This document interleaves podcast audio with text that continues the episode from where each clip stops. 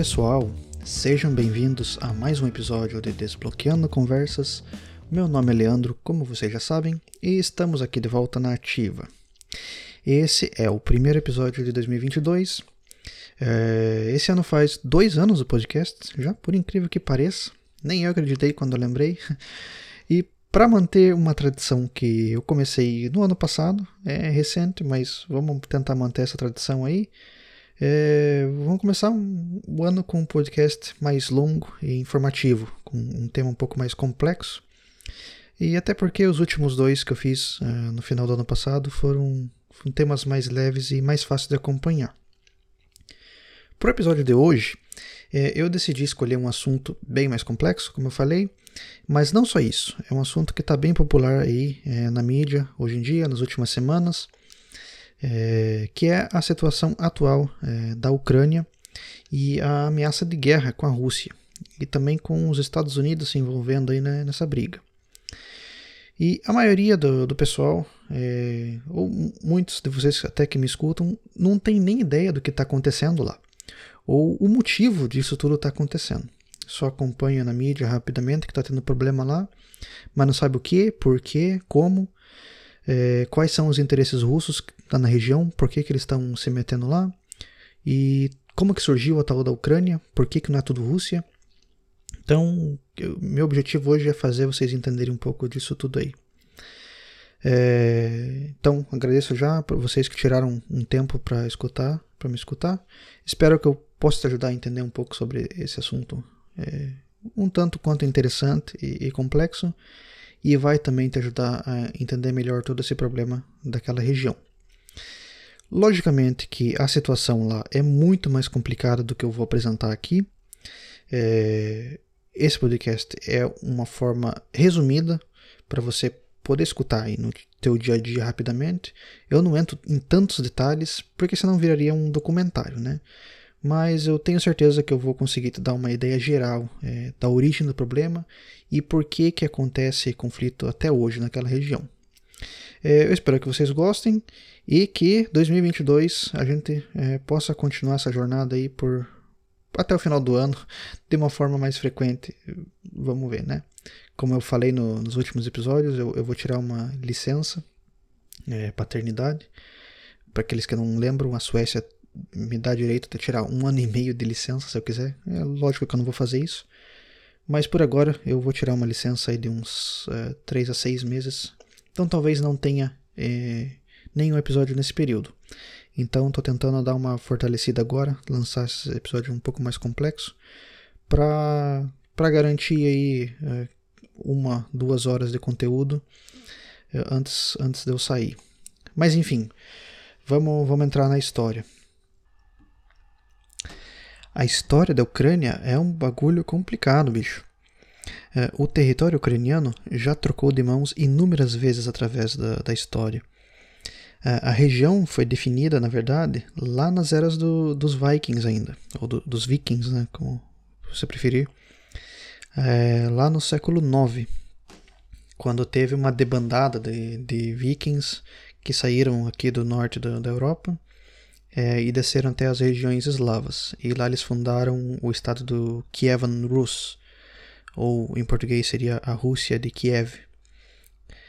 E eu acho que eu até falei sobre isso é, naquele episódio sobre a história da Suécia e eu mencionei também um pouco dos, dos vikings.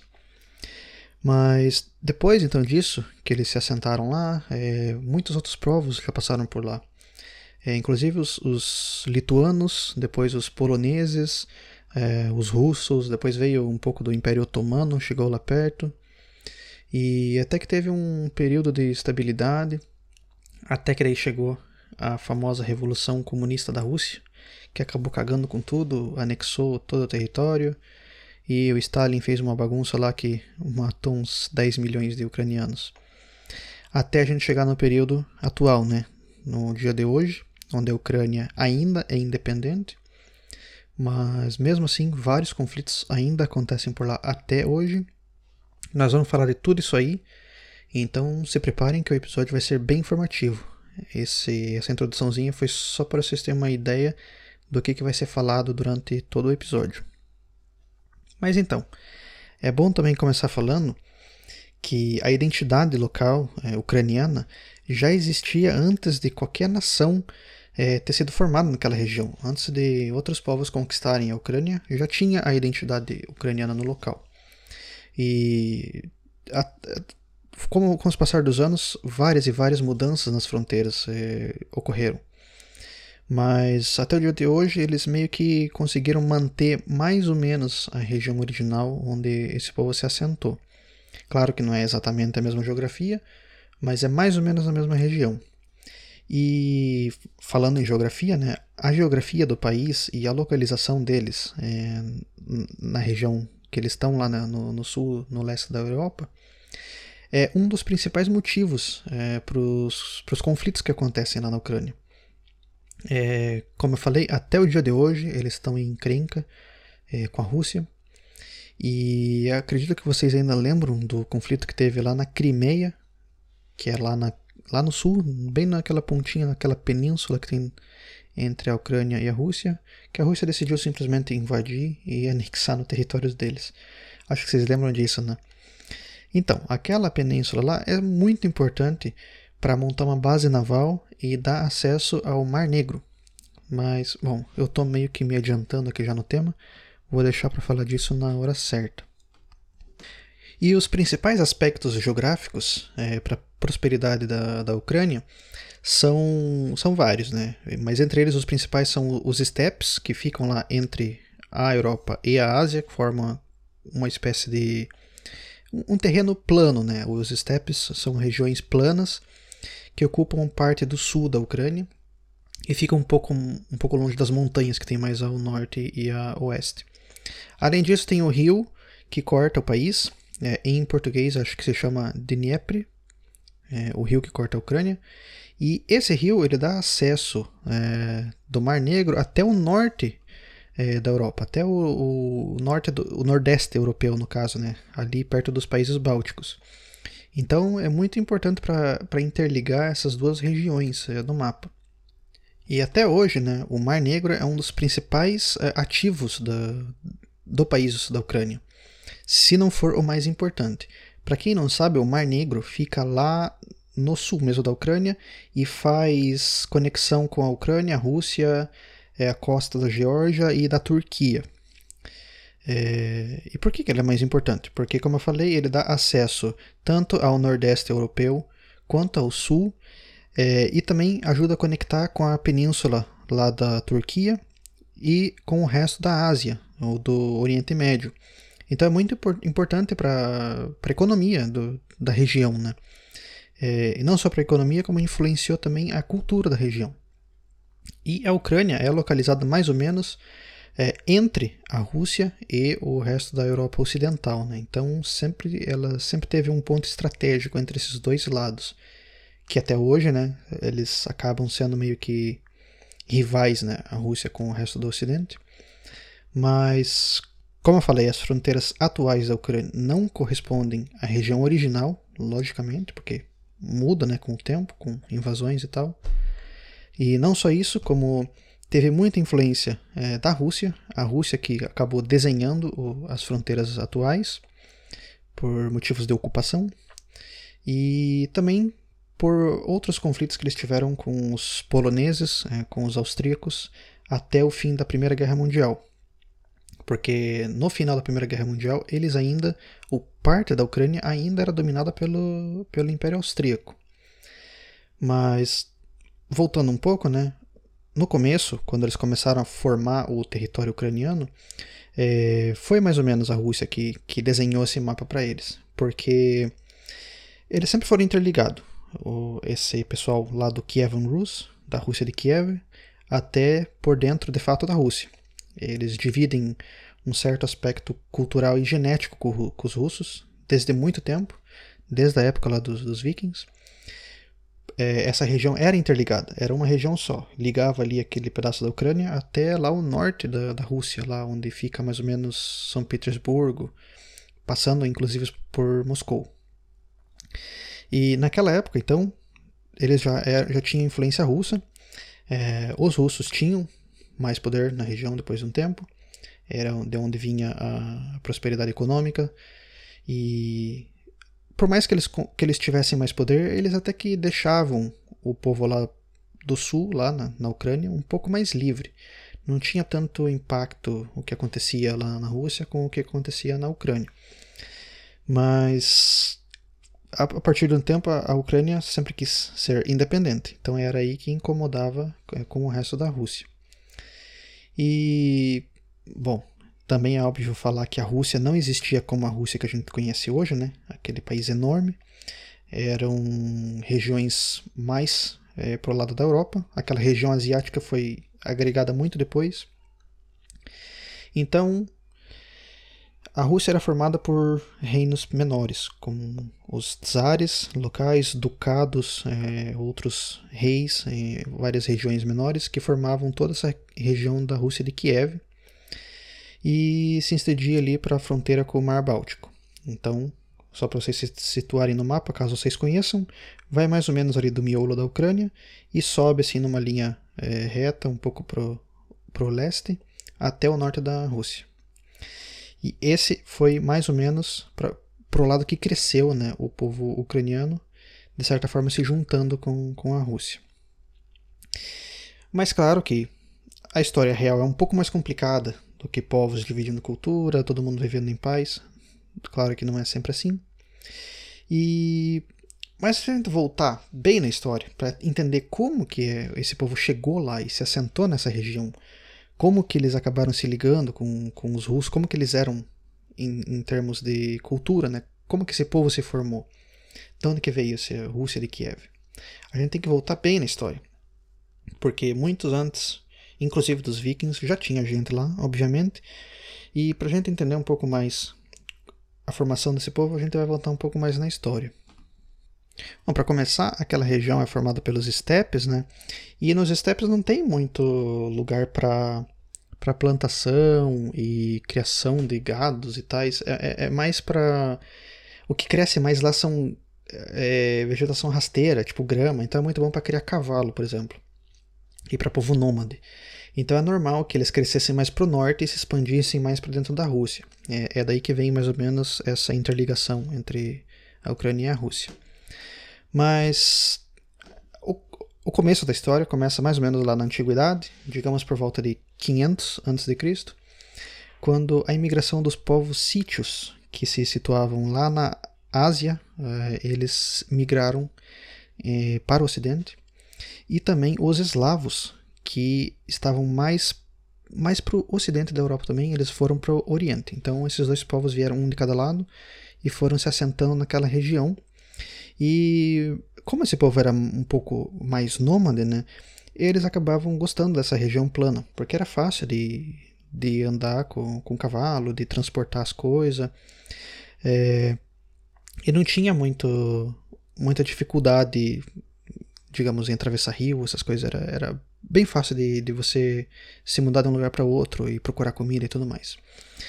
O problema é que não tem barreira natural contra as invasões. Então, tipo, você não tem um, uma montanha perto, você não tem um, rio enorme que te defenda de, de, de, invasões. Então, essa, essa região é muito boa mesmo para mais para criação de cavalo e para você ficar temporariamente. E como naquela época você não tinha tanta tecnologia, o povo não ficava muito tempo, não se assentava por muito tempo, porque não tinha comida. Não tinha como você plantar, fazer várias plantações ali. É, então isso acabou meio que forçando a cultura do, daquele povo local, ou do povo que passava por ali, em transformar é, aquele lugar numa base de, de, de, potência em cavalaria, porque era muito propícia para isso. E você tendo aquela base ali, podendo criar cavalo com tanta facilidade, fica fácil de certa forma você ter a tua base ali e sair dali para atacar outros povos e voltar. Então é muito fácil se mover e é muito fácil atacar outros povos.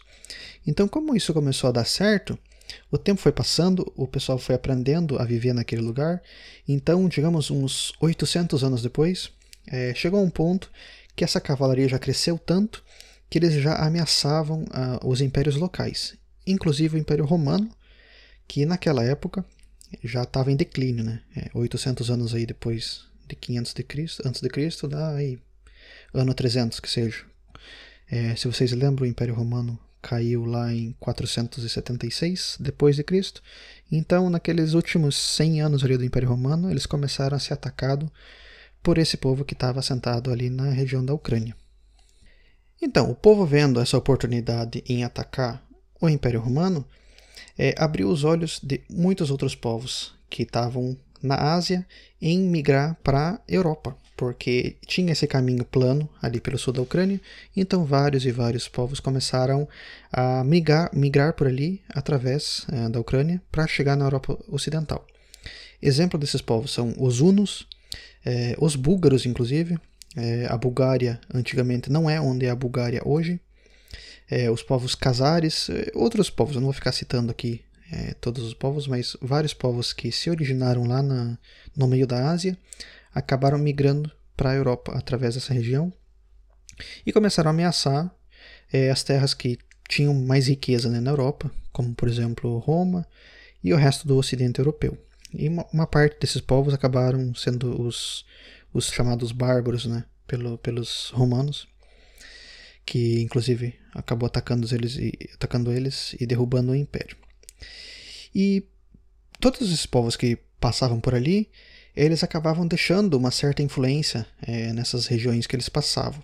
Então eles passavam, ficavam um tempo em cada lugar e acabavam deixando ali é, um pedaço do, do, do, povo que ficava, é, alguma influência, algum jeito de, de cultivar alguma coisa e tal mas especialmente ali nas regiões da fronteira com o Império Romano, é que estavam também os eslavos, porque eles também queriam migrar para as regiões mais ricas, né?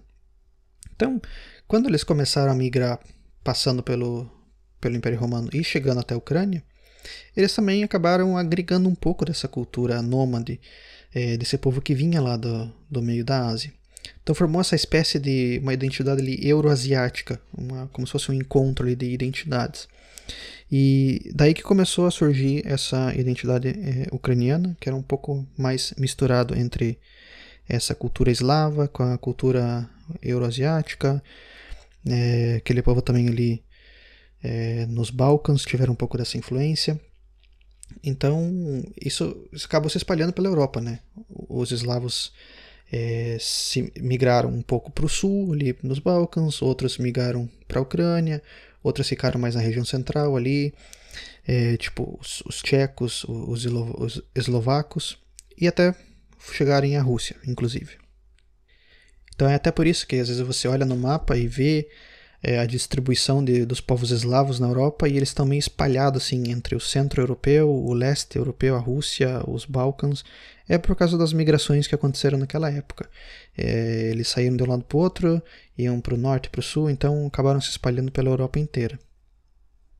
E é nesse ponto da história que agora entra a importância do rio Dnieper é, que como eu falei para vocês, ele dava acesso é, desde o sul da Ucrânia até lá mais ou menos o, o, nordeste europeu, ali perto dos países bálticos.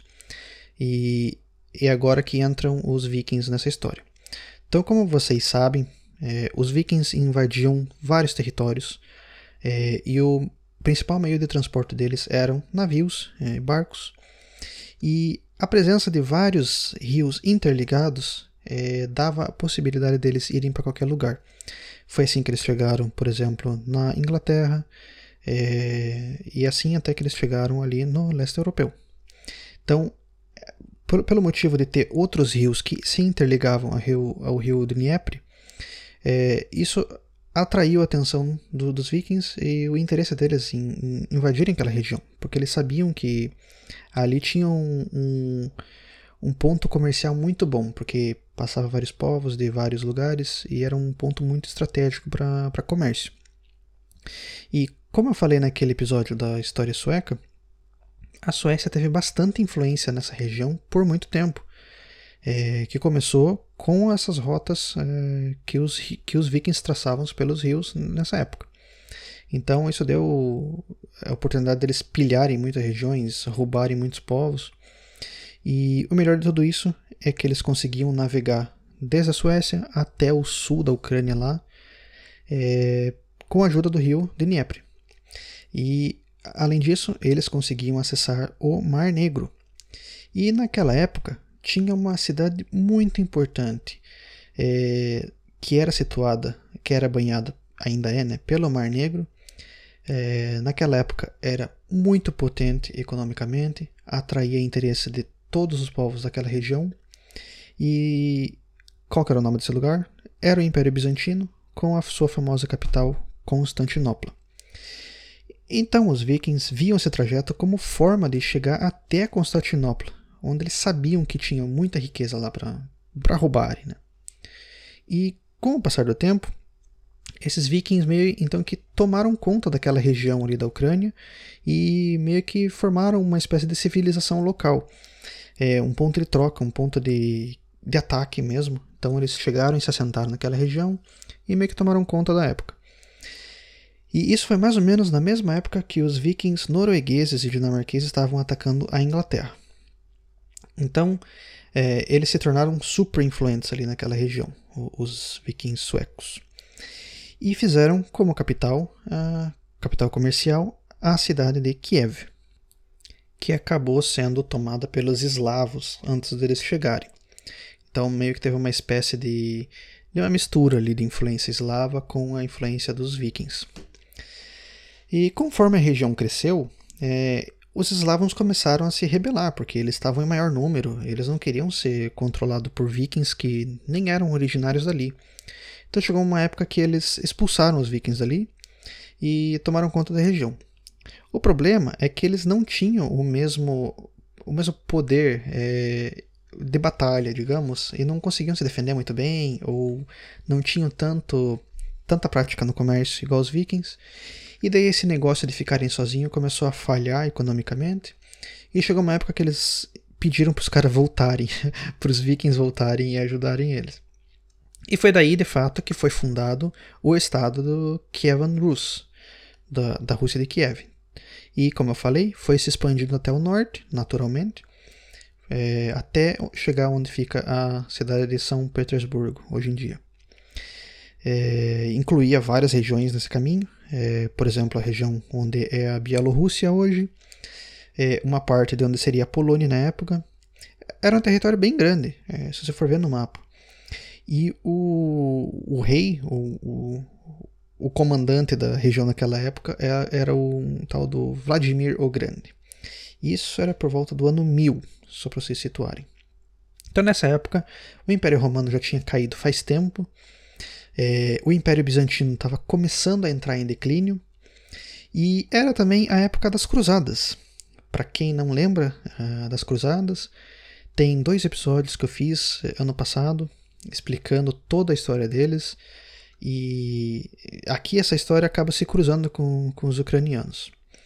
Então, se você não lembra, volta lá nos episódios. São dois episódios é, um tanto longos mas com bastante informação, volta lá para refrescar a memória, se você ou, ou volta lá se você não escutou, né? Às vezes você não lembra, mas enfim. Como eles então estavam bem próximos ali dos bizantinos agora, acabou que eles não, não atacavam tanto. É, eles viam que não era produtivo atacar o Império Bizantino toda hora. Então eles acabaram entrando em acordos, em cooperações comerciais.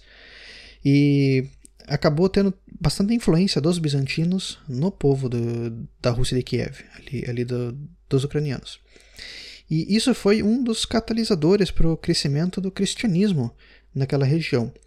E o cristianismo do lado bizantino era o ortodoxo, porque se vocês lembram lá na, nas cruzadas, a Igreja Católica meio que acabou brigando com o povo oriental e as igrejas se dividiram.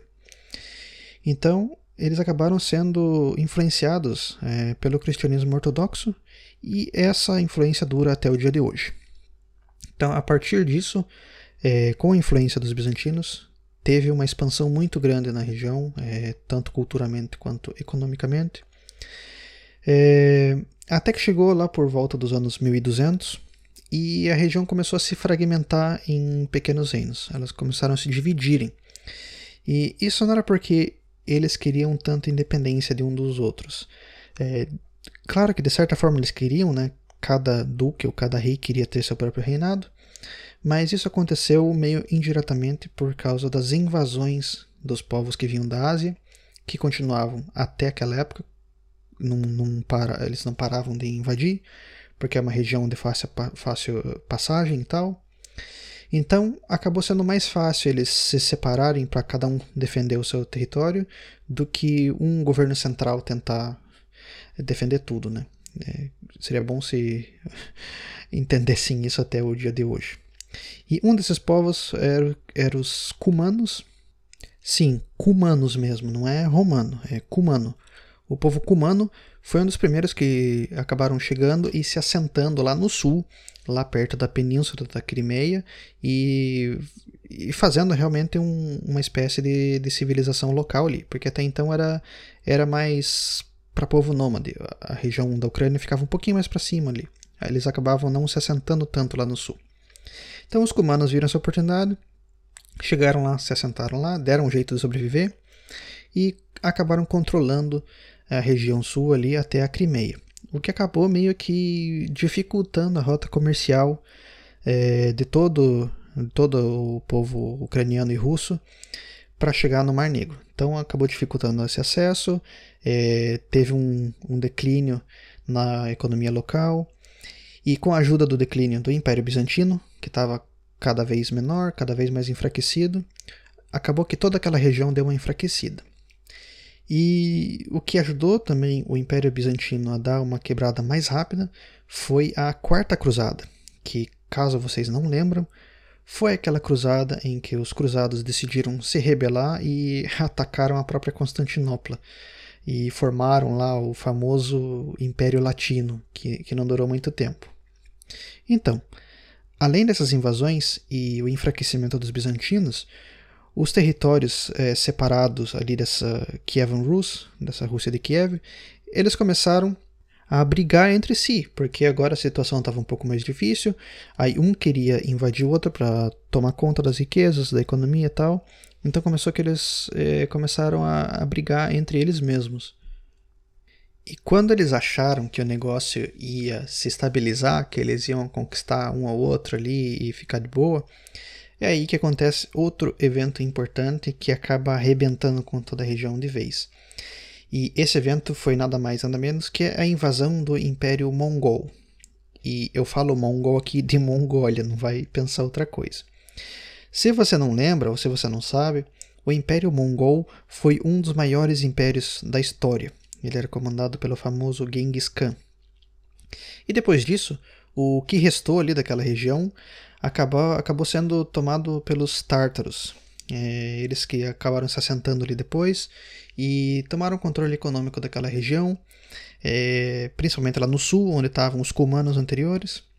E o que sobrou do povo ucraniano acabou sendo fortemente taxado pelos, pelos tártaros, porque eles tinham um pouco mais de poder e acabaram oprimindo o, o povo ucraniano. E dessa região esfarelada aí do, da Rússia de Kiev, que subia até lá a Rússia, é, três potências acabaram surgindo na época e tomaram conta de um pedaço da região. Cada uma dessas potências pegou um pedaço do que sobrou ali da, da Rússia de Kiev e, e mudou a região até o dia de hoje. É, então, Moscou acabou tomando um protagonismo lá no, no norte e serviria como começo para o Estado, né, ou para o Império Russo é, mais para frente. E a região onde é a Ucrânia de hoje foi então tomada pelos lituanos. Sim, você ouviu isso certo, os lituanos. É, para quem não, não sabe onde fica a Lituânia, é um paísinho ali que fica nos países bálticos, é, do lado da Rússia. É, quem olha hoje vê um país daquele tamanho não, não imagina a potência que eles foram no passado, entre o século XI e século XVI. E eles chegaram até a se unirem com a Polônia por uns 200 anos, até que depois, mais tarde, eles foram derrubados pelos russos e pelos austríacos. Mas naquela época, eles eram muito poderosos, e o território dos caras se estendiam lá do Mar Báltico até o sul, até o Mar Negro. Então tudo aquilo lá era Lituânia. É, definia mais ou menos a, a região que hoje é chamada como Rutênia. E é exatamente nessa época que a gente vê uma clara divisão entre a identidade russa e a identidade ucraniana. antes eles eram mais ou menos o mesmo povo, mas depois dessa divisão e com o passar do tempo, dá para ver uma clara diferença entre um e outro. É, não só economicamente, mas também como culturalmente. Então, enquanto Moscou meio que manteve aquela influência oriental e mais ortodoxa, é, a Lituânia tinha bastante influência do resto do Ocidente, é, da filosofia grega, da ortodoxia grega. Então foi isso que, que deu mais influência para a Ucrânia, ao contrário de Moscou. É, porque os russos agora eles se viam mais ou menos como defensores do catolicismo real, que para eles era a Igreja Ortodoxa russa. Então eles acharam que eles eram os, os defensores da Igreja Ortodoxa, do verdadeiro catolicismo, é, ao contrário é, da, da Ucrânia, que agora tinha uma influência mais grega, era um pouco mais é, liberal, entre aspas. E então esse foi meio que uma espécie de, de início ali entre a divisão dos dois povos. E lá no sul, lá nos estepes, lá perto da Crimeia, foi formado então o Canato da Crimeia. O Canato é uma espécie de estado. É, e o povo então que estava lá era os tártaros, como eu tinha falado, eles é, ainda tinham bastante influência dos mongóis que passaram por lá. E foi o que também deu uma certa característica para o modo de vida ucraniano depois disso. Então, com a chegada da Idade Média, do feudalismo, lá em torno de 1400 e pouco, milhares e milhares de fazendeiros é, da região e um pouco mais do norte é, da, da Ucrânia, eles acabaram descendo para essa região que era um pouco mais livre, é, não era tão oprimida pelos, pelos outros povos, pelos lituanos ou pelos poloneses, é, então eles acabaram indo para essa região dominada pelos tártaros, onde eles tinham liberdade, eles podiam cultivar do jeito que eles queriam, é, podiam migrar livremente na, naquela região. Então eles acabaram que construindo né, uma sociedade inteira onde tinha essa baita mistura de diferentes influências é, na mesma região. E essa galera então formou o que conhecemos mais ou menos como ucranianos hoje. Essa é mais ou menos a base da cultura ucraniana. Então, como eles tinham essa noção de liberdade, quando eles não eram bem tratados pelos seus parceiros da região, tanto econômicos quanto militares, eles simplesmente saíam do acordo. E isso foi muito importante para as guerras que começaram a acontecer naquela época, principalmente contra as potências que estavam mais no norte. Então, por exemplo, no século XV, houve uma série de guerras contra o norte da Europa, que é conhecida como Guerras, Guerras do Norte, que começou com a Suécia. É, sim, a Suécia naquela época era muito poderosa, como já mencionei, e a Suécia ela queria tomar conta do que são hoje os países bálticos. E também eles queriam se livrar da influência da Dinamarca no território sueco. Eu falei um pouco sobre essas guerras, acho que foi num dos primeiros episódios que eu contei sobre a história da, Suécia. Mas além dos suecos, tinha os russos que agora estavam crescendo bastante, queriam mais territórios e essa guerra acabou se estendendo até a Ucrânia. E então eles meio que viram uma, uma oportunidade de usar essa guerra para se livrarem dos lituanos e dos polacos que estavam controlando o território ucraniano. E para isso, então, eles acabaram se aliando com os russos, o que, no fim das contas, acabou sendo uma baita de uma cagada deles, porque depois que a guerra acabou, é, os russos então se aproveitaram desse tratado para tomar conta deles. Eles meio que anexaram os ucranianos. E para você ter uma ideia do, do tamanho dessa guerra, o negócio foi tão feio para os lituanos e para os polacos que eles perderam mais ou menos um terço da população nessa guerra contra os russos e contra os suecos.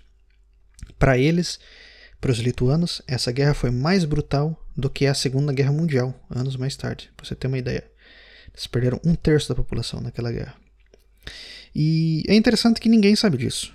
Ninguém sabe disso. As guerras do norte tiveram um tremendo impacto naquela região. Mas, é, para vocês terem o tamanho do estrago, os suecos destruíram mais o lado da Polônia. É, eles acabaram com, com, a, com, Varsóvia, que é a capital, é, que antes tinha 20 mil habitantes.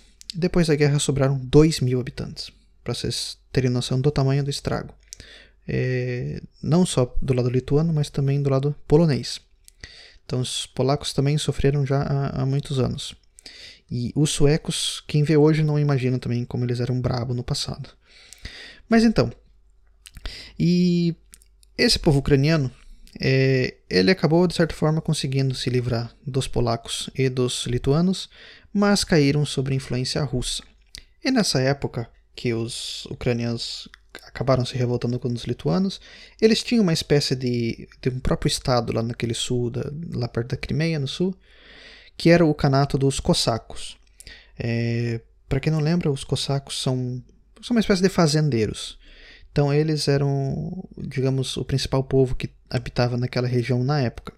Claro, eu falo fazendeiro aqui, mas os caras eram brabo, não só em termos de fazendeiro, mas em termos militares. Então eles eram autossuficientes. É, então eles acabaram se livrando dos lituanos e caindo em influência uh, russa. É, como eles não tinham uma, uma fronteira demarcada, como os outros países, eles eram meio que é, ele era um, era um estado pequeno, mas não sabia onde que terminava e onde que acabava. Então acabou que a parte que estava mais próxima da Rússia acabou se aliando com a Rússia e a parte que estava mais para o ocidente acabou ficando com a Polônia. Só que a parte que estava mais para a Rússia é, tinha mais influência e era maior em território. Então foi aí que acabou que a Rússia tinha um controle maior é, sobre o estado ucraniano do que a Polônia tinha. Então, se for ver no mapa, por exemplo, a maior parte do que seria a Ucrânia hoje acabou sob influência russa, enquanto uma porção lá do ocidente ucraniano que acabou indo para Polônia, que depois seria é, o que se tornaria o reino da Galícia, que era parte da Polônia, depois passou para a mão dos austríacos, enfim, é, foi uma região bem, bem conturbada também. E esses ucranianos, esses cossacos, eles sempre eram vistos com uma certa suspeita pelos russos, porque os russos tinham medo que eles se revoltassem contra a Rússia, porque logicamente eles queriam ser independentes, mas os russos não queriam deixar. E exatamente porque eles tinham uma boa localização geográfica e davam acesso ao Mar Negro. Então, quando a Terceira Guerra do Norte começou, é, sim, tiveram várias guerras, e quando a terceira começou, os ucranianos finalmente se rebelaram é, contra os russos e se juntaram dessa vez com os suecos. E no fim da história eles perderam. Tanto os suecos quanto os uh, ucranianos perderam para os russos. E acabou que eles perderam toda a autonomia que eles tinham, o pouco de liberdade que eles tinham acabou sendo totalmente controlado pelos russos. Os suecos foram expulsos do, lá dos países bálticos, é, recuaram bastante. E também isso influenciou para a queda do, do, dos polacos e dos lituanos, que tinham um território bastante grande, e esse território acabou sendo dividido pelos outros poderes que tinham na época. Então, um pedaço foi para a Rússia, o outro pedaço foi para o Império Austríaco, e outro pedaço do que sobrou da Polônia e da Lituânia foi tomado pela Prússia, é, que depois se tornaria a Alemanha. E assim os russos acabaram, então, meio que dominando todo o território ucraniano, exceto, lógico, a, a região do Reino da Galícia. E isso já era é, no ano de 1795, é, finalzinho do, do século XVIII já. Claro que as guerras do norte foram muito antes disso, só que levou ainda bastante tempo até a, a queda final né, do, do, do território dos lituanos e dos polacos, é, até eles serem divididos ali pelos, por esses grandes impérios da época. E, logicamente, quem terminou com mais território depois disso foi a Rússia, que acabou tomando conta de toda aquela região é, que era a Rutênia, depois a Prússia, que pegou bastante do que é a Polônia atual hoje, né, mais para o norte, e a Áustria pegou aquela pontinha do ocidente onde seria uh, o reino da Galícia. É, a Galícia depois é, voltaria a ser dividida novamente é, entre a Polônia e a Ucrânia é, depois da Primeira Guerra Mundial. E, inclusive, a maioria da imigração europeia para o sul do Brasil é, no século XIX veio da região é, onde hoje seria o Reino da Galícia, com bastante influência do povo ucraniano, do povo polaco, que é vista até os dias de hoje, principalmente nas cidades do interior do Paraná e de Santa Catarina. Os meus antepassados, pelo lado da minha mãe, inclusive vieram dessa região da Galícia. Ao contrário de muitos, o meu vô não é italiano.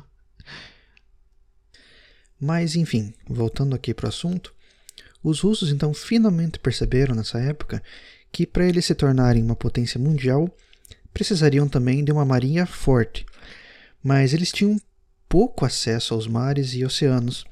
E foi até isso que, que foi um dos motivos principais né, para as guerras de controle territorial nessas regiões com acesso aos mares, por exemplo, na região báltica ali com a Suécia e tudo mais. Mas eles também abriram olho para o sul, porque sabiam do, do, valor dessa região ali para termos uh, econômicos. É, então, garantir esse acesso ao Mar Negro era crucial para eles.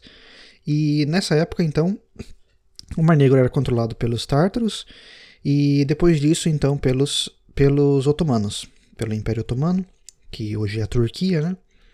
Que já tinha se firmado naquela região ali, inclusive avançou um pouco para a região dos Balcãs.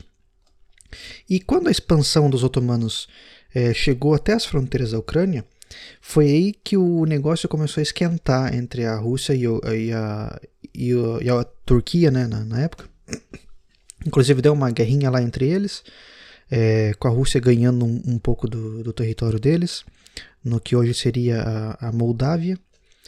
Mas o mais importante é que eles conseguiram ganhar o controle total é, da Península da Crimeia em 1783 ou seja, mais de 200 e poucos anos aí no passado. E você achava que esse conflito é, da Rússia e da Ucrânia para tomar a Crimeia era coisa nova, né? Não, isso aí já, já é bem antigo. É, essa região já era visada por eles há muitos séculos. E, de certa forma, durante todos esses anos acabou tendo muita influência russa. Mesmo depois que os soviéticos é, acabaram devolvendo a, a Crimeia para a Ucrânia em, em 54. O Nikita Khrushchev, eu acho que devolveu. É, mas depois eles quiseram pegar de volta em 2013 ou 2014. E voltando então lá para o começo do século XIX agora, cada vez mais os ucranianos eram oprimidos pelo Império Russo. Eles perdiam cada vez mais sua autonomia, a liberdade que eles tinham. O idioma deles foi banido, é, o russo foi imposto para eles, e as revoltas eram fortemente é, reprimidas dessa vez. Seria um processo de uma russificação, né, digamos assim. E isso voltou a ocorrer depois que a União Soviética foi formada. É, quando eles expandiram seus territórios, eles tentavam impor a influência russa nos territórios novos. Mas isso começou a cair contra os russos, porque depois que a Revolução Francesa entrou em ação e ideia, as ideias do iluminismo meio que se espalharam pelo resto da Europa, isso acabou é, voltando contra os russos, porque daí é, os ucranianos começaram também a se rebelar mais e mais. E não só na Rússia, né? É, todos os grandes impérios europeus na época acabaram de certa forma sofrendo com isso. E daí, já no fim do século XIX, as coisas realmente começaram a dar ruim para eles. Porque daí a Ucrânia já tinha mais apoio é, do resto do Ocidente e, inclusive, uma aliança com o Império Otomano. Então, teve uma guerra na Crimeia que acabou tirando é, o poder dos russos daquela região e enfraqueceu bastante o Império Russo. E as causas dessa guerra ali na Crimeia não tiveram muito a ver com os, os ucranianos. Era alguma coisa que estava acontecendo lá na Palestina e acabou calhando dos russos é, se encontrarem com os turcos ali naquela área e a guerra acontecer ali, é, na fronteira ali com, dentro do, do Mar Negro. E com o Império Russo já enfraquecido, a gente começa a entrar no começo do século XX e nessa época os russos também estavam em guerra contra o Japão, é, é, também eles estavam numa guerra meio antiga lá com o Japão, porque eles queriam também controlar não só o lado da Europa, mas também o lado da Ásia. Eles queriam controlar lá o, o mar, o, o, Oceano Pacífico, no caso, né? Do outro lado lá da Ásia, é, tomar parte da costa ali de onde hoje, hoje é a China, a Coreia e tudo mais. E o Japão queria controlar a área da, da Manchúria, que fica ali dividida entre a China e a Rússia, e eles queriam também controlar a, as Coreias. É mais ou menos isso. Só que isso aí é assunto para outra hora, não vou entrar em muito detalhe. Só quero mencionar isso para ilustrar como o, o Império Russo já estava bem enfraquecido, o czar já estava bem desmoralizado com o povo. E quando a Primeira Guerra já estava pronta para acontecer, o povo já estava sofrendo, estava é, todo mundo revoltado contra, contra o sistema, e foi tudo isso foi, foi o que bastou é, para dar os motivos necessários para a Revolução Russa, né, para a Revolução Comunista que aconteceu em 1917. E, bom, aqui vocês já sabem mais ou menos o que acontece, né? É, teve aquela guerra civil russa que, que levou a. Digamos, foi a Revolução Comunista, né, que acabou criando a União Soviética. Eu não vou entrar em muitos detalhes sobre como isso aconteceu, porque isso aí é assunto para outra hora. O nosso foco aqui é a Ucrânia e não a União Soviética, mas claro que a partir desse momento é, essas duas regiões acabam que se entrelaçando né, na, na, história. E a partir então é, do começo ali, da Primeira Guerra Mundial e da Revolução Comunista, é aí que realmente a situação da Ucrânia fica feia. Aí eles sofrem pra caramba, não só pelo lado soviético, mas pelo lado alemão. E agora eu vou entrar um pouco mais nesse assunto do começo do século XX até os, os dias de hoje, né? até a, a história mais, mais atual. Pois bem, quando começou a Primeira Guerra Mundial, a Ucrânia ainda estava sob controle do Império é, Russo, né, que já estava enfraquecido, até que lá por 1917 eles estavam prontos para se revoltarem e finalmente ficarem independentes dos russos. Só que não porque a hora que começou é, a Revolução uh, Comunista, em 1917, a Primeira Guerra começou em 1914, né? Então levou aí um, alguns anos até a Revolução de fato acontecer. E aí entraram os, os bolcheviques, que acabaram ganhando a Guerra Civil uh, Russa e, e, transformaram na União Soviética tudo aquilo que a gente é, já sabe. E os bolcheviques acabaram guerreando contra os ucranianos para manter o controle sobre a Ucrânia e anexar o território ucraniano na União Soviética. Aí você tem noção já do quanto esses caras sofreram através do, dos anos e ainda tem muita coisa para vir. É, é, engraçado que todo mundo fala da Polônia, que foi passada de mão em mão, foi tomada, invadida pelos comunistas, pelos nazistas, mas ninguém lembra também que uma coisa parecida aconteceu na Ucrânia também e não pela primeira vez. Né? E durante a Revolução Russa, é, antes dos bolcheviques tomarem o poder, os bolcheviques que eram liderados pelo Lenin, tinha também os anti-bolcheviques, que também eram comunistas, mas não eram os bolcheviques, eram os chamados de mencheviques, né? eram, eram os dois, as duas facções da revolução. Um queria tomar o controle é, do outro, e no fim das contas, quem, quem tomou conta foi os bolcheviques, com Lenin e tudo mais. Mas os anti-bolcheviques, que eram os mencheviques, eles tinham o exército branco, enquanto o Lenin, com seus comunistas, tinham o exército vermelho. E então o, o, exército branco viu uma oportunidade em se aliarem com os nacionalistas ucranianos é, que queriam a independência da Rússia eles viram uma oportunidade aí para se aliarem com esses ucranianos e tentar derrubar o Exército Vermelho. É, eles também tentaram é, recrutar um pouco da, da, ajuda dos poloneses. E no fim das contas, é, como vocês sabem pela história, não deu muito certo, porque os bolcheviques acabaram tomando o poder. Mas o que aconteceu é, durante esse período foi que, já de cara, no começo dessa guerra, eles já tinham perdido metade da Ucrânia para o Exército Vermelho. O que sobrou da Ucrânia foi transformado numa salada ali de anarquia, de socialismo, porque esses nacionalistas ucranianos também tinham um forte pensamento socialista. Então, até que eles se aliaram né, com, os, com o exército branco, que também era comunista e socialista, então eles acabaram tendo a mesma ideologia. E depois de um tempo, eles viram que não iam para frente esse essa aliança com o Exército Branco e eles viraram de lado e acabaram se aliando com, com os bolcheviques para tentar recuperar outro território que tinha sido tomado pelo Exército Branco. Então, então virou uma salada ali. Primeiro eles perderam território para o Exército Vermelho, depois o Exército Branco tomou um pedaço, aí eles viraram de lado para retomar aquele outro pedaço perdido. É um, total loucura.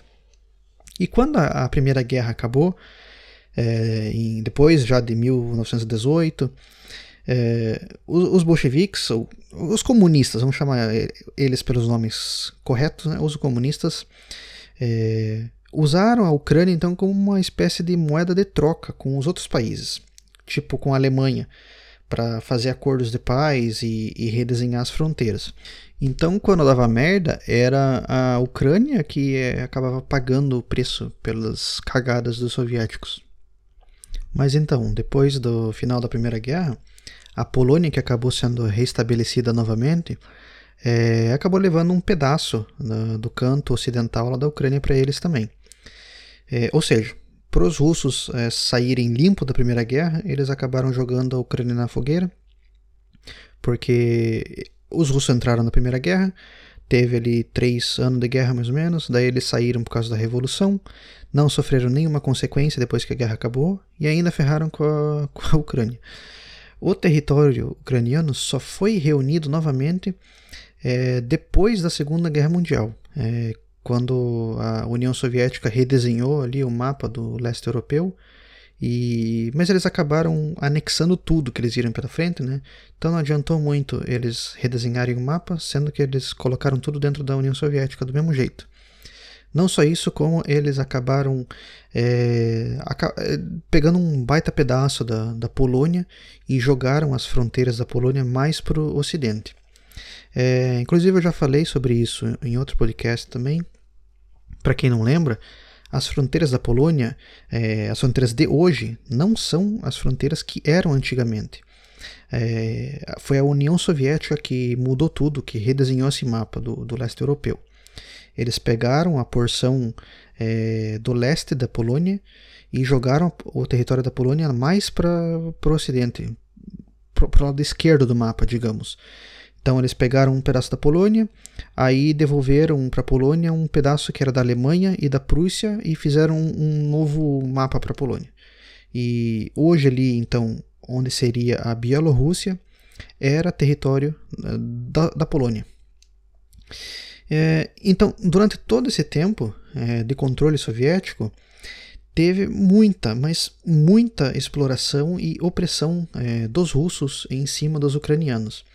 Eles causaram várias e várias tragédias que é, são inestimáveis em números e genocídios também. Sendo que o pior deles é o famoso Holodomor, é, que, para quem não sabe, matou entre 7 e 10 milhões de ucranianos, segundo as estimativas. E todo esse genocídio foi diretamente orquestra orquestrado pelo Stalin, que eu espero que esteja queimando no inferno uma hora dessas. E é incrível que muita gente ainda não sabe do, dos horrores do Holodomor. É, e isso é um absurdo hoje em dia. Depois de tanto tempo, isso ainda é cobertado, é, foi acobertado por muitas décadas pela própria União Soviética e hoje continua sendo é, negado e encoberto pela esquerda em todo lugar do mundo. É, Para quem não sabe o que foi o, o Holodomor, eu vou explicar rapidamente. Então, lá no começo da década de 1930, a União Soviética estava passando por uma situação bem complicada e uma pobreza extrema em, em todo o seu território, em, em todos os territórios anexados também. É, e isso antes né, de iniciar a Segunda Guerra Mundial. E nessa época eles também eram parceiros da Alemanha nazista. Inclusive, era o que sustentava a economia soviética era a exportação de grãos e armamentos para a Alemanha. Isso porque antes da invasão do Hitler é, na Rússia, eles eram meio que aliados. Aliados daquele jeito, né? Mas então, como eles estavam usando os grãos para manter a economia viva, para exportar para a Alemanha, teve fome em vários lugares, é, vários, vários lugares da União Soviética inteira, não só na Rússia.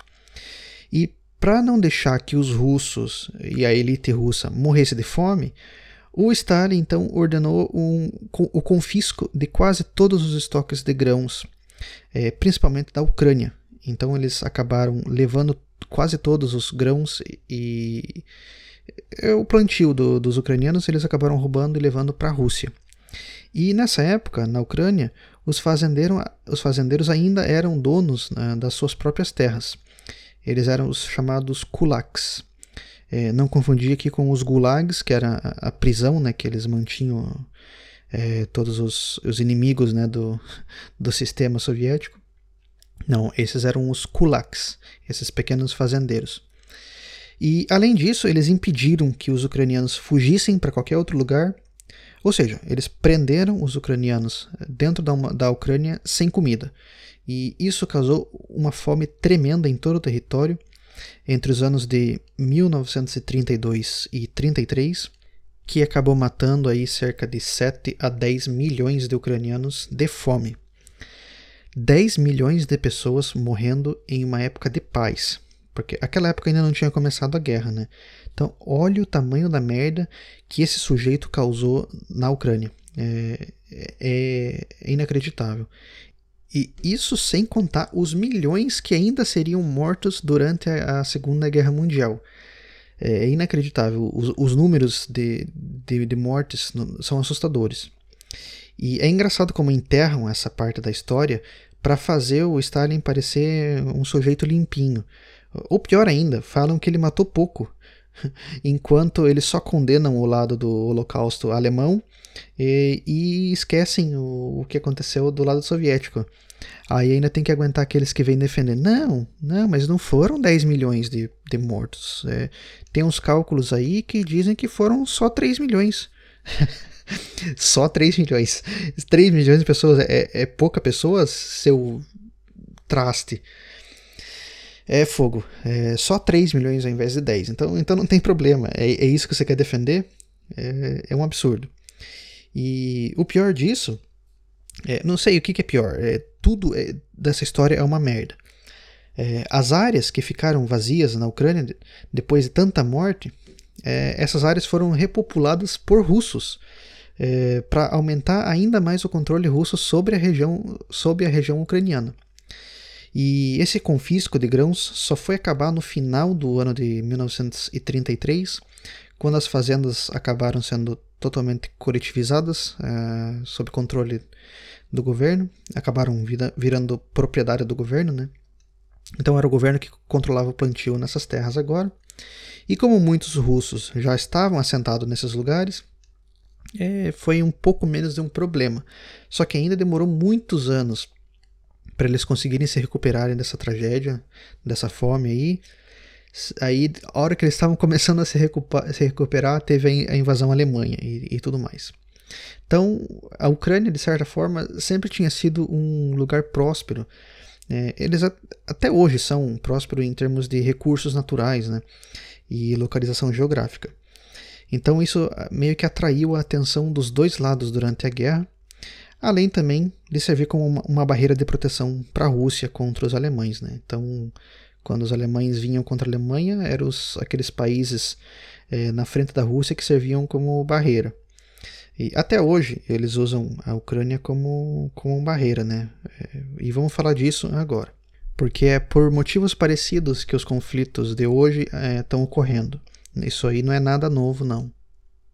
Mas então o fato é que, meio que de modo forçado, é, os ucranianos acabaram sob controle soviético total, é, acabaram sendo dominados desde mais ou menos 1917 até a queda da União Soviética em 1991, quando ressurgiu então a independência da Ucrânia. Porém, vocês pensariam que a história acabaria aí e tudo viraria paz, não é mesmo?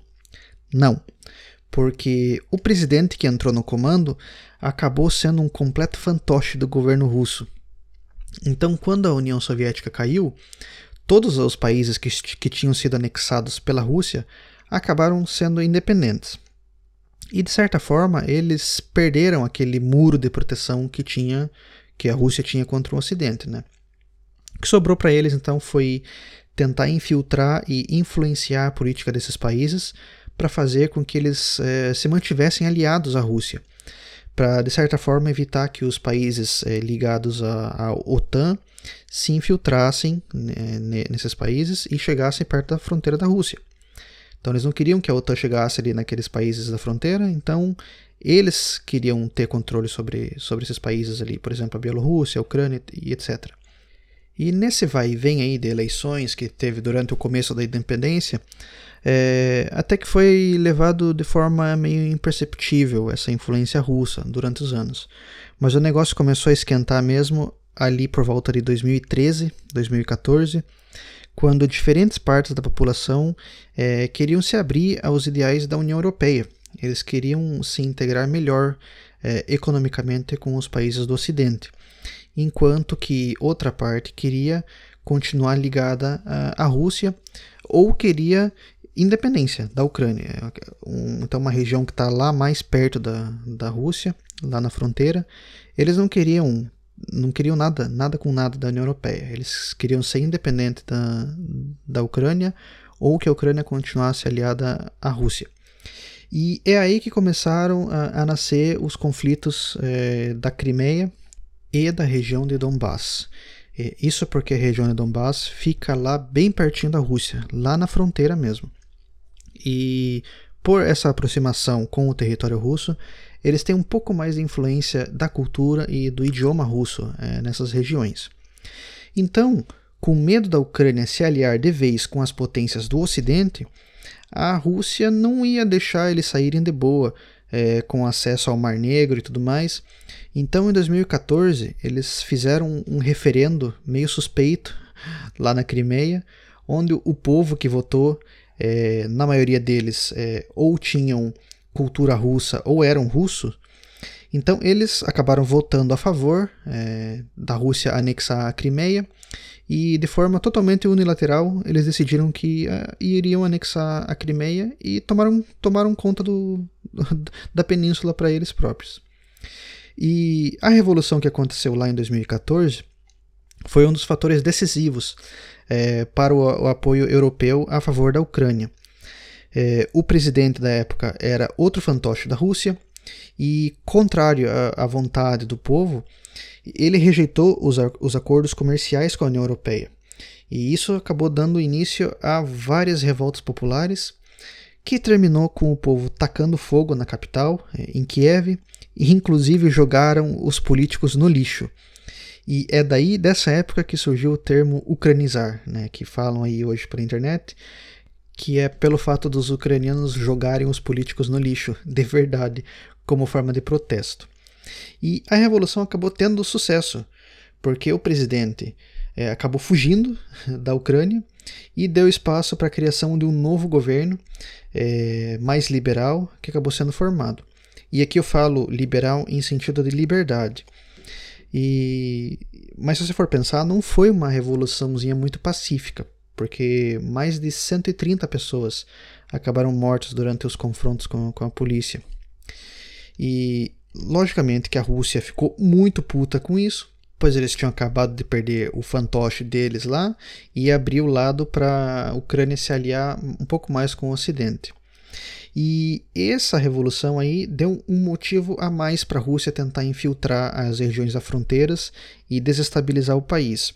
Então, inclusive, eles deram armamento para os rebeldes ali do local, ali de Donbass, é, como uma forma de resposta é, a, essa revolução que aconteceu em Kiev, para tentar mostrar ali que eles ainda estavam por perto. E como eu falei, essa região de Donbass é a região que fica mais ao leste da Ucrânia, fazendo fronteira com a Rússia. E eles querem independência da Ucrânia. Eles querem formar o próprio país, mas manter uma certa influência russa. E duas das figuras centrais dessa revolta, é, dessa revolução, do conflito que, que acontece, que, acontece, que começou lá em Donbass em 2013 e 14, foram os famosos comandantes é, o Givi e o Motorola, que acabaram ganhando bastante espaço na mídia e na internet pela personalidade deles, que era de uma forma bem dura, e de como eles dominavam os prisioneiros, né? fazendo eles comer o, a insígnia ali do, do exército ucraniano. É, depois de um tempo, os dois acabaram morrendo em conflito, mas eles participaram ativamente na, na formação da, da República Popular de Donetsk, que, logicamente, não é reconhecida pela Ucrânia, mas é fortemente apoiada pela Rússia. Então, eles, eles não participaram do governo, logicamente, porque eles acabaram morrendo, mas deram espaço para o povo daquela região é, autodeclarar, se autodeclarar independente.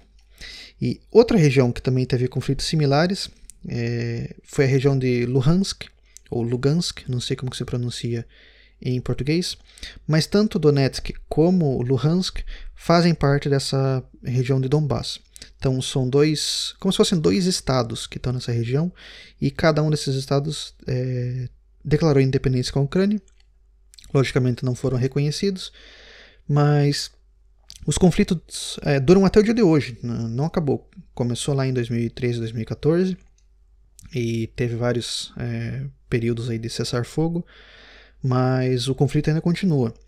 A, a, presença militar lá deu uma diminuída, é, mas ainda tem uma, uma disputa ali constantemente para ver quem toma conta desse território aí. Sendo que a Rússia, obviamente, quer anexar é, e tentar controlar cada vez mais a Ucrânia e usar eles de barreira contra os poderes ocidentais. E agora chegando em 2022, esse conflito está escalando cada vez mais, de novo. É, porque enquanto a OTAN quer aumentar a influência deles na Ucrânia, o Putin acabou ficando putíssimo com isso e movimentou seu exército para aquela região da fronteira como uma forma de mostrar quem que manda. Quem que manda na região, ninguém toma a, a Ucrânia aqui de mim. Então, para você que não tem ideia do que está acontecendo lá, em resumo é mais ou menos isso aí. É uma disputa para saber quem exerce mais influência na Ucrânia. A OTAN né, e o Ocidente, de um lado, querendo expandir os seus domínios é, em cima do, do leste europeu, enquanto a Rússia quer voltar a ter influência é, no, no, em cima dos ucranianos.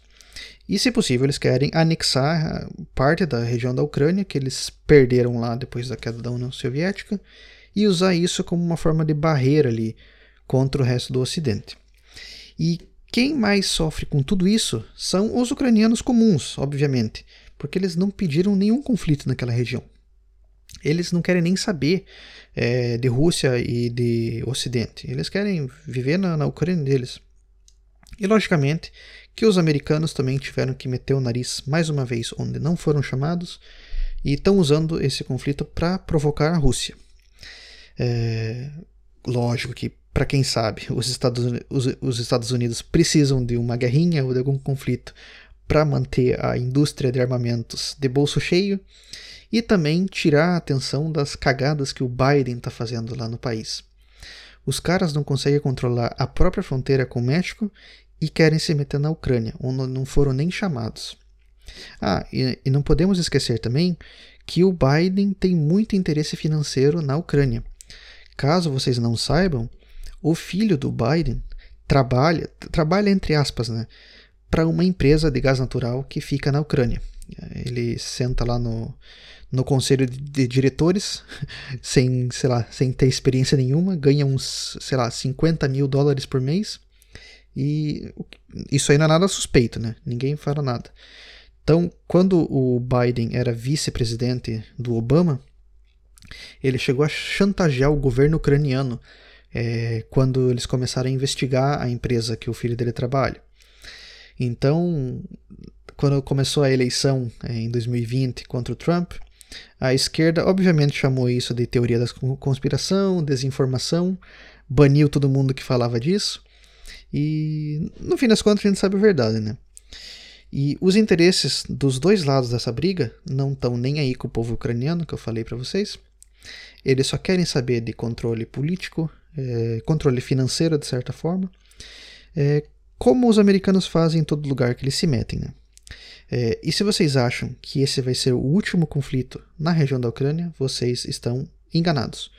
Como a história própria mostra, não é a primeira e também não vai ser a última vez que aquela região vai continuar atraindo interesses é, estrangeiros. E eu espero que com isso vocês tenham conseguido entender é, um pouco da história da ucraniana, pelo tanto de sofrimento que eles passaram, é, como que aconteceu o conflito de hoje, onde se iniciou isso, né, e como isso vai se desenrolar, ninguém sabe, é, mas é, é mais ou menos isso aí. Eu espero que vocês tenham entendido é, como, como chegou a esse ponto, né? E então é isso para esse episódio, galera. É, eu espero de coração que vocês tenham gostado e que vocês tenham aprendido alguma coisa nova hoje. E mais uma vez agradeço a todos que me ouviram a, até o final. É, eu vou continuar me esforçando para lançar episódios novos assim que possível. É, continuar trazendo assuntos mais interessantes, é, mais complexos, aqueles assuntos que vocês não escutam em outro lugar, é, não escutam na mídia, não vê por aí no, nos, nos, jornais, e vocês também não aprendem sobre isso durante a época da escola, e vocês já sabem por quê. É, é do interesse deles que vocês não saibam de tudo isso. E para aqueles que quiserem entrar em contato comigo, é, para mandar alguma sugestão, dar algum feedback, alguma crítica, vocês podem me mandar e-mail no falecondesbloqueia.hotmail.com. Eu sempre respondo todo mundo que fala comigo por lá e também acato todas as sugestões dentro do possível. É, infelizmente eu não sei quando eu vou lançar outro episódio, mas eu vou tentar lançar mais um, é, mais um episódio pelo menos antes de eu sair de licença, nem que seja um episódio curto. Vocês também podem me seguir pelo Twitter também. O meu usuário lá é o desbloqueando-c. É, lá eu só uso, na verdade, para postar quando sai o episódio. E assim, se vocês me seguirem lá, vocês vão poder escutar ele na hora que sair. É, ou também vocês podem se inscrever é, no podcast usando o seu aplicativo é, de podcast preferido. E com isso eu termino aqui. Espero que vocês tenham um ótimo restante da semana e nos ouvimos em breve.